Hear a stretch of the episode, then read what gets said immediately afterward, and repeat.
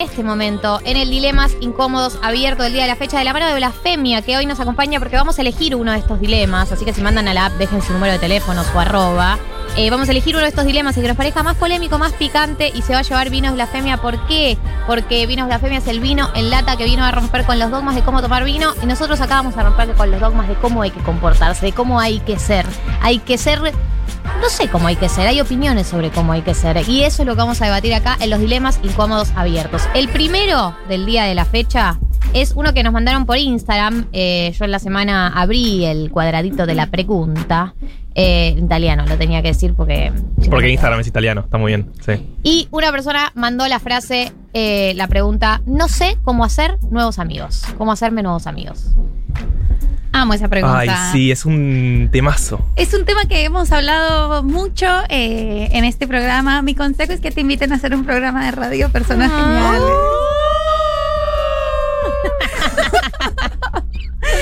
Era el peor consejo del mundo aparte, ¿viste? Tipo... Armá un programa de radio y ganá elecciones. Total, perdóname, perdóname, amiga.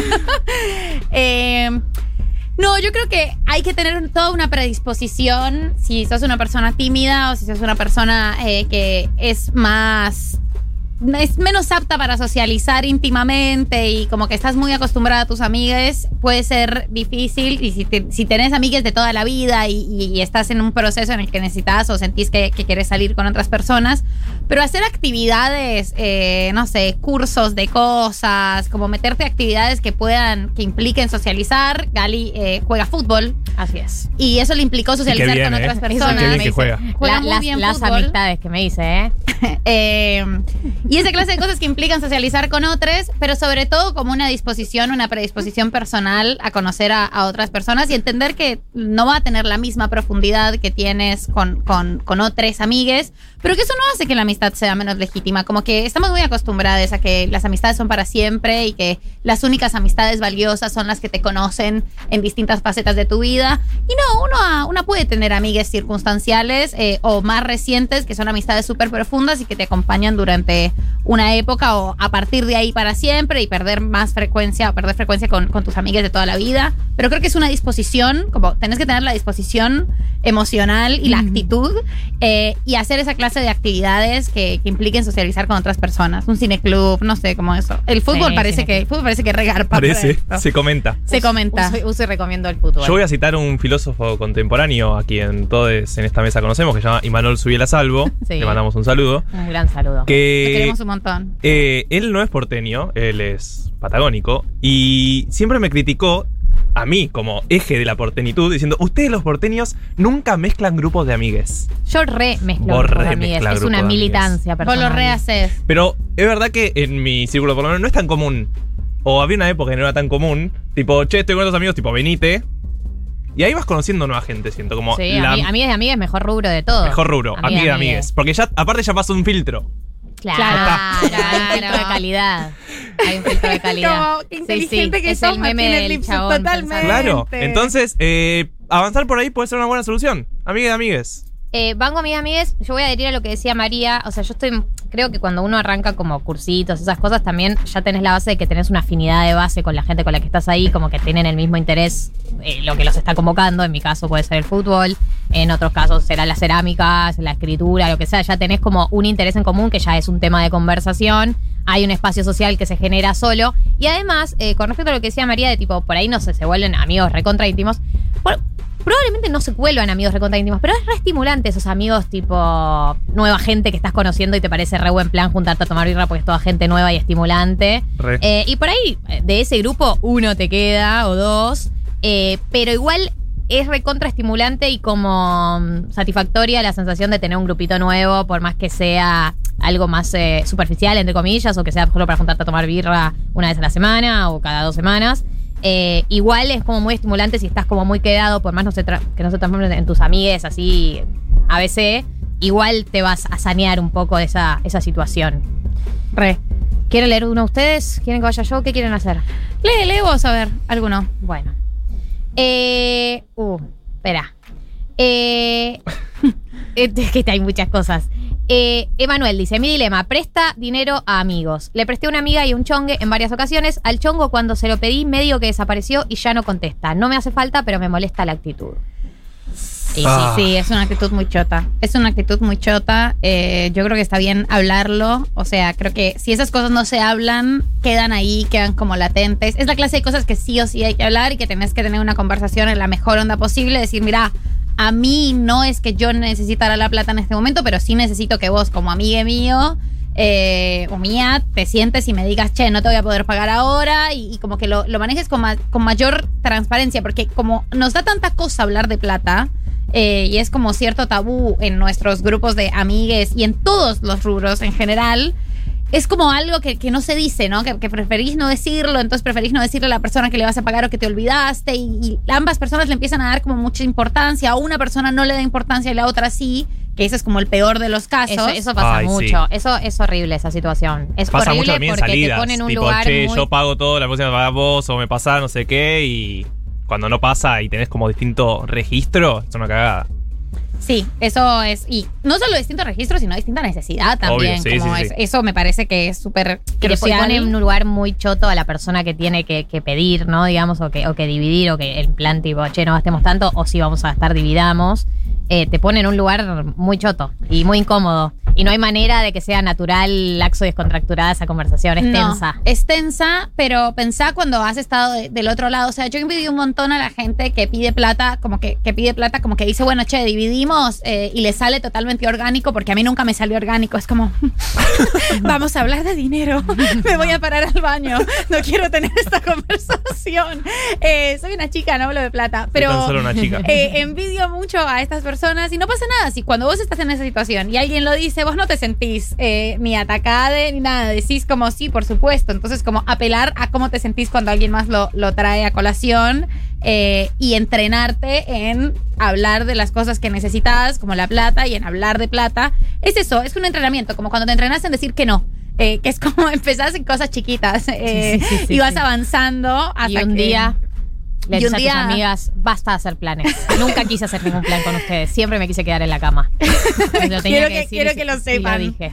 Entonces yo creo que, que sí, como que hay que entrenarse en esas conversaciones, pero que no pasa nada cuando, cuando lo decís y decirle a la otra persona, che, me parece una actitud medio chota que te hayas borrado. eh, y ya está, pero como que, no queden no, sin resentimiento, sino como tenemos distintos registros para hablar ciertas cosas, yo preferiría que este fuera el estandarizado cuando hablamos de plata. Y ya, la gente no se enoja por eso. La gente lo que pasa es que tiene distintos registros con esto es verdad o distintas necesidades, o es eso, o, es- está criada en un manto estúpido de conservadurismo y, como, y religiosidad y clasismo en el que no se debe hablar. Eh, entonces, una vez como vos instaurás una una, un protocolo para hablar del tema en el que todos estén cómodos, refunciona, pero hay que hablarlo, hay que decirlo. Hay Sí, que- falta de comunicación a full. Aparte, creo que si la otra persona, la leotre, te dijera, mira, no puedo, no te la puedo devolver, siento que estaría todo bien, pero No el, pasa nada. el hecho Pero de. decilo. Claro, hablemos del tema por lo menos que quede Es ahí. terrible. Sí, el sí. silencio. El silencio. Eh, esto apareció mucho en Instagram,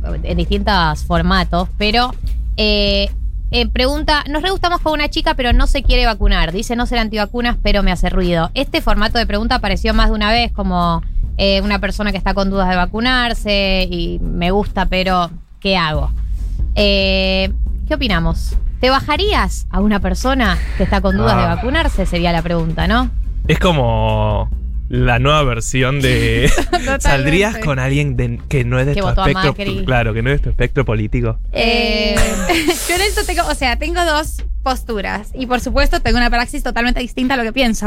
Como- pero mis dos, no he estado enfrentada a esa situación todavía, eh, pero supongo que hay una postura en la que vos tenderías a pensar que no saldrías con alguien que tiene dudas para vacunarse, pero si es una persona que esgrime sus dudas de manera que te resultan como menos chocantes y te dice como quisiera esperar o esa clase de argumentos que no son directamente hay un chip de 5G, sino que es un argumento mucho más cercano al que una tendría, que ya lo hablamos con Carva eh, en esa genial entrevista que hicimos. Pueden eh, buscarla en Spotify. Por favor, te va a servir un montón. Para mí ahí tenés dos caminos. O te pones constructive y decís voy a aportar mi granito a la patria y le voy a poner un ultimátum a esta persona o voy a tratar de persuadirle para que se vacune. O es una persona que te gusta mucho por otros aspectos. Yo entiendo que a veces es difícil pensar que alguien te guste, como que alguien que tiene esa postura te guste por otros aspectos. A mí no me pasaría o siento que no me pasaría, pero por ahí, quién sabe, casos se han visto. Y decís, ah, ya está, lo voy a pasar por encima de esto, igual me voy a carchar a esta persona, te estoy caliente con esta persona y ya después me olvido y que alguien lidie con este sujeto. o sea, que, que la salud pública lidie con este sujeto como Carla Bisotti, que. Carla Bisotti lo convenza. Que Carla Bisotti lo convenza. Yo creo que a veces una puede tener una postura militante en la vida y en todos los aspectos de su vida con algunos temas. Yo creo que este es uno de esos temas.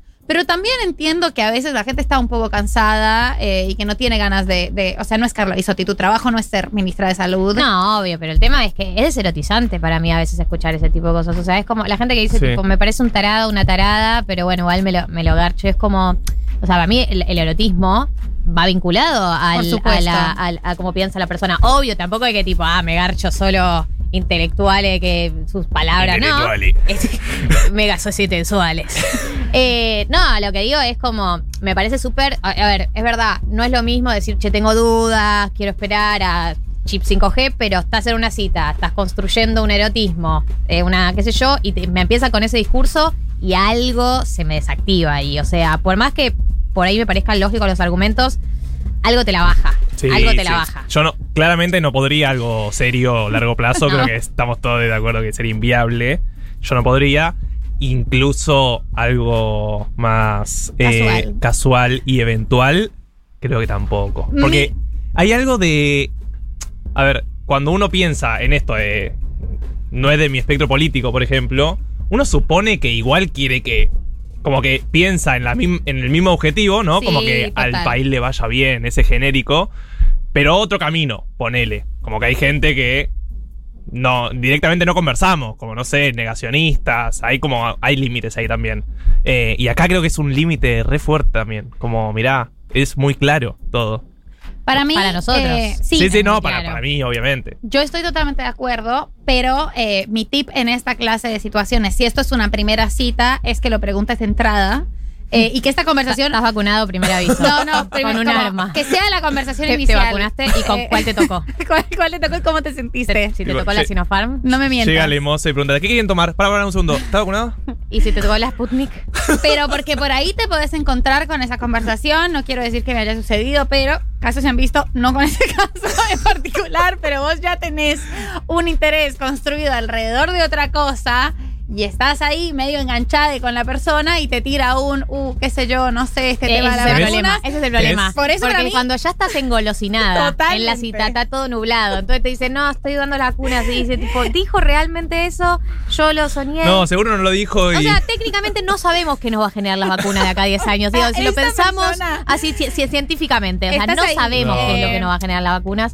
Y tiene de- derecho sobre su cuerpo y su decisión. No, no, Empezás no. rápidamente, tu cerebro No, no, no. Empieza Sí. a, Y digamos, porque- a, a- a guiarse por otros principios. Ya estás ahí por otras razones. Yo por eso, o sea, para curarnos ya te tomaste ama, dos vasos, dos copas de vino, Todo. tan meloso, ya estás ronroneándole a la otra Ah, persona. Estás ahí, estás, estás cerca de coronar además. o sea, ya, ya estás ahí, como estás coronando, ese avión se va a aterrizar y decís, Ese avión está aterrizando, no podés. lo Ahora, vamos a hacer ahora esto. Eh. O sea, Carla Bisotti, ¿qué haría, qué haría en esa situación? Acá hay un oyente que dice, hice que en mi cita se baje el vacunate PBA en vivo y se anote, me siento Nicolás Kreplak. Muy bien, está, puede ser esa. Bueno, Este.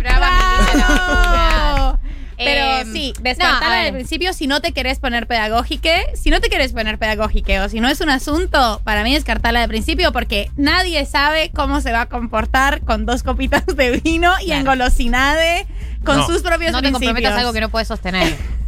Ahora, acá hay algo que dice un oyente, Nine Gray, ponele que se llama así, eh, que dice, no solo está la dimensión política de los no vacunados, también está el riesgo de salud de estar con alguien no vacunado. Y eso es verdad. Sí, verdad, pero también convengamos que, a ver, eh, si nosotros llegamos a una inmunización colectiva, no te va a cambiar la vida, o sea, Pero- un no vacunade. Pero falta. O sea, igual sí, también se, va, va a Digo, en seguir siendo términos un riesgo. individuales hablo.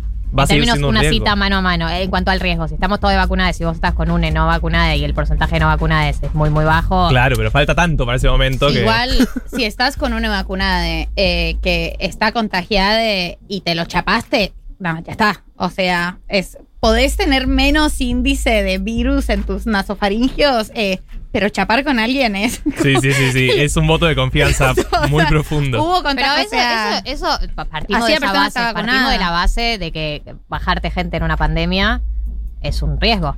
Y uno lo, lo, Y lo elige y lo asume. toma porque la vida sigue y uno Exacto. elige tomar ese riesgo porque no podés frenar toda tu vida sexoafectiva por una pandemia. Eso me parece que hay un acuerdo de base de tipo Sí. nos exponemos a riesgo cada vez que nos, nos chapamos o, o tenemos el sin distancia con alguien. exactamente. Eh, vamos.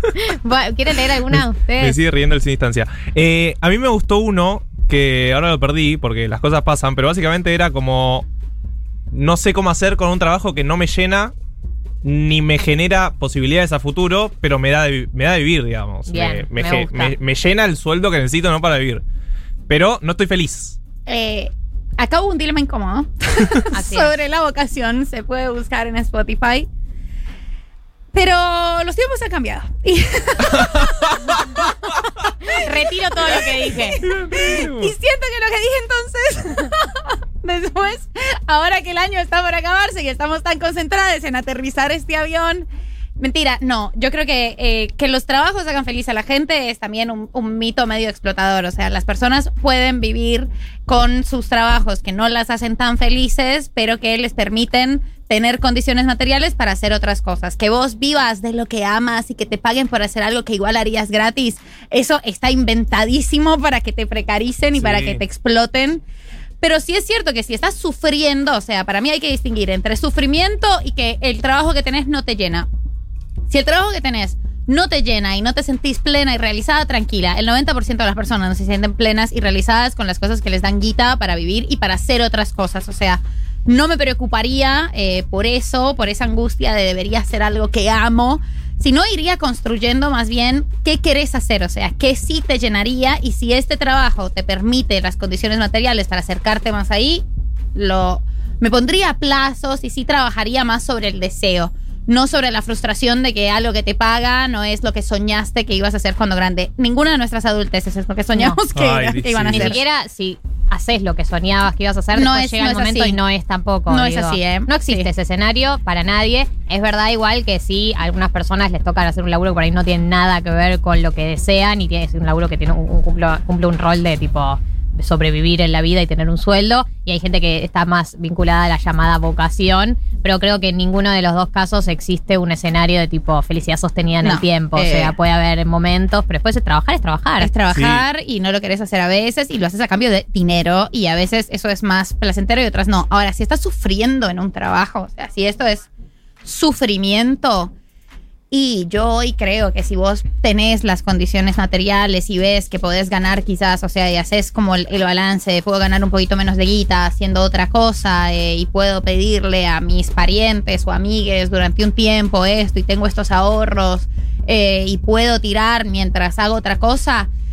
Y yo creo que eso es, eso es como interesante para analizar y hacer como ese balance, porque sí creo que un trabajo que genera sufrimiento y una extrema angustia eh, es una cosa desestabilizante y que afecta muchísimo la salud mental de la gente. Y como ya veremos más adelante en el caso de Simone Biles, eh, la salud mental también es la salud física. Entonces creo que haría como todo un balance. Pero si esto es una frustración vocacional, tranca. Pensá qué quieres hacer y tener en cuenta que incluso si haces lo que quieres hacer, no va a ser del todo No feliz. existe la panacea. Pero No. aparte es todo lo que depositamos en el laburo, ¿no? Como Mm. depositamos un montón, no solo de como de objetivos de nuestra vida, sino hasta de nuestra propia definición, como qué Es somos. contra identitario. Claro. Para muchas personas se les juega la identidad en el laburo. Eh, que tipo su principal característica identitaria es su laburo. Claro, entonces termina siendo una cagada se te- porque- te, quedas afuera, te quedas sin laburo y no sabes quién sos. Claro. Claro, y aparte te pasa lo que le pasa a, a esta persona que, que puso como no me llena el alma, entonces siento que fracasé, que estoy fracasando y que no tengo objetivo, como no puedo crecer y es como una rueda que sigue girando. Bueno, tal vez tenés que depositar menos en el laburo y puede ser esa la solución y nada, tomarlo como lo que es, básicamente una forma... Te vas de viaje a la India tres meses, te encontrás con vos misma y después ves para dónde encarás. No, pero te da la posibilidad de vivir, digo. Sí, no, obvio. Y Yo qué sé. hay una frase que se dice mucho, es tipo, la vida está fuera del laburo. Y medio que hay una etapa donde una no entiende a qué, se a qué te referís, a qué se refieren con eso, porque es como que pasa todo por ahí, pero después realmente te das cuenta que la- las cosas más importantes Chicas. No, se no sé- termina el año. No sé si les pasó igual, pero yo tengo muchos amigos que en pandemia renunciaron a sus laburos de ese tipo de laburos de debería llenarme el alma y me pagan un poco mal, pero es lo que me gusta, no sé qué.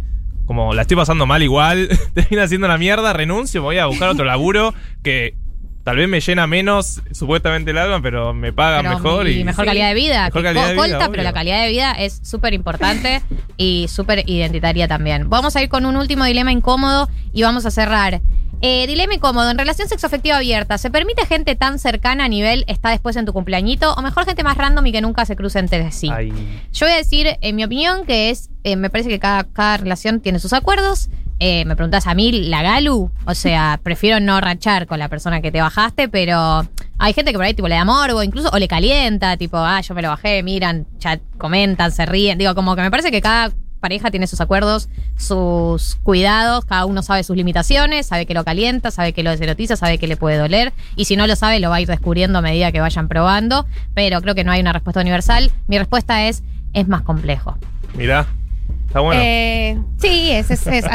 Es más complejo. Same. O sea, Same, amiga, yo creo que eso está pautado en los acuerdos. Ahora, si la relación es abierta y esto no se pactó, porque a veces la gente no dice cosas porque espera que, de vuelta, es algo que en este programa se ha discutido un montón, los criterios de elegancia de la otra persona se parezcan a los de una. Fue una gran tesis. Fue una gran tesis. Yo de la elegancia. si tu criterio de elegancia Elegante. es yo no me voy a agarchar a las amigas de esta persona para que no nos crucemos y vos sentís que este es el criterio, igual tiene una relación abierta, pero vos sentís porque sos una persona con dos dedos de frente que piensa esto, no asumas que la otra persona piensa lo mismo que Esta vos. es más mala, es Y- más mala esta. Esta. No. Esta primero prueba y después pide perdón. Dice, perdón por bajarme a tu amigo, no sabía que no se podía. Por supuesto que sí, porque yo me rijo bajo el principio del derecho occidental. Principio De la inocencia. Te tiró, te tiró No, la señora. constitución. El principio, ella es inocente ante todo, No. era una zona gris. Es otro ¿Ves? principio.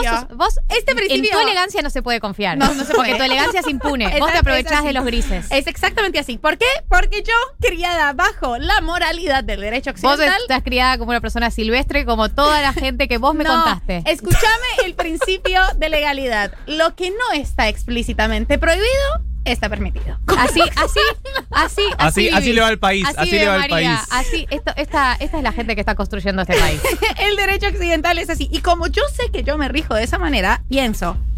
Voy a chequear porque para mí lo que no se dice es un gris que yo avasallo totalmente. Entonces, ya, va, lo- por lo menos lo tenés asumido. por supuesto Ta, que ta, lo tengo ta. asumido. Yo tengo mucha terapia encima, Galia. 1443. eh, gracias, Blasfemia, por acompañarnos. Vamos a elegir el mejor dilema incómodo y le vamos a regalar unos vinos de Blasfemia. Eh, gracias y tomen vino en lata y modifiquen sus dogmas, modifiquen sus maneras de tomar vino. Eh, vamos a escuchar.